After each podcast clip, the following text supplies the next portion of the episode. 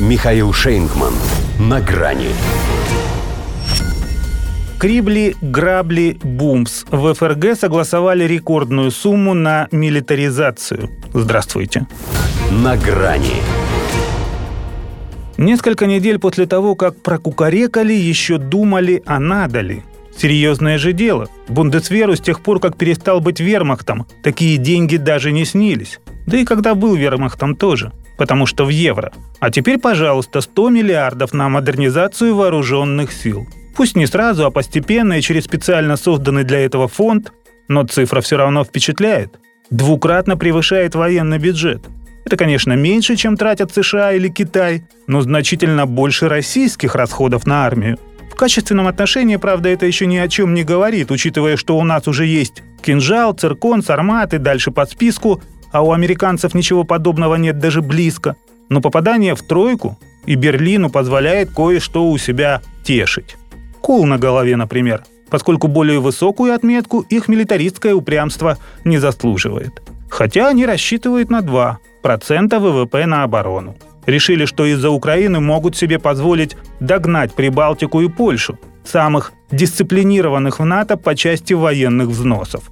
А ведь на протяжении последних восьми лет у немцев редко когда доходило до полутора процентов, чаще чуть больше одного. Но пришел Олаф Шольц. В марте его кабинет одобрил покупку 35 истребителей F-35, что уже в этом году выведет оборонные траты даже за пресловутую двоечку. И вот новый поворот. Наверное, понимает, что инфляцию так не обуздать, цены на бензин не сбросить, летом лишний раз не помыться и зимой не согреться.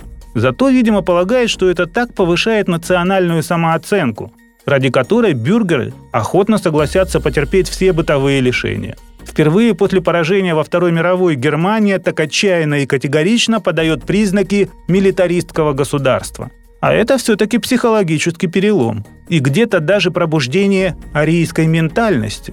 Поэтому уже никто не посмеет обозвать Шольца самым слабым послевоенным канцлером. Теперь он еще и самый бестолковый. Хотя чему удивляться, если он и до избрания слыл Шольцаматом. Считалось, однако, что за бесперебойную способность зарабатывать деньги, а не стрелять ими. Но просчиталось немецкое общество. Вполне возможно, что и к своему удовлетворению. Судя по тому, как лихо и с упоением подхватило оно русофобию, нечто реваншистское в них все-таки таилось. А что до власти, то о то и говорить нечего. Через одного внук или внучка тех еще дедушек.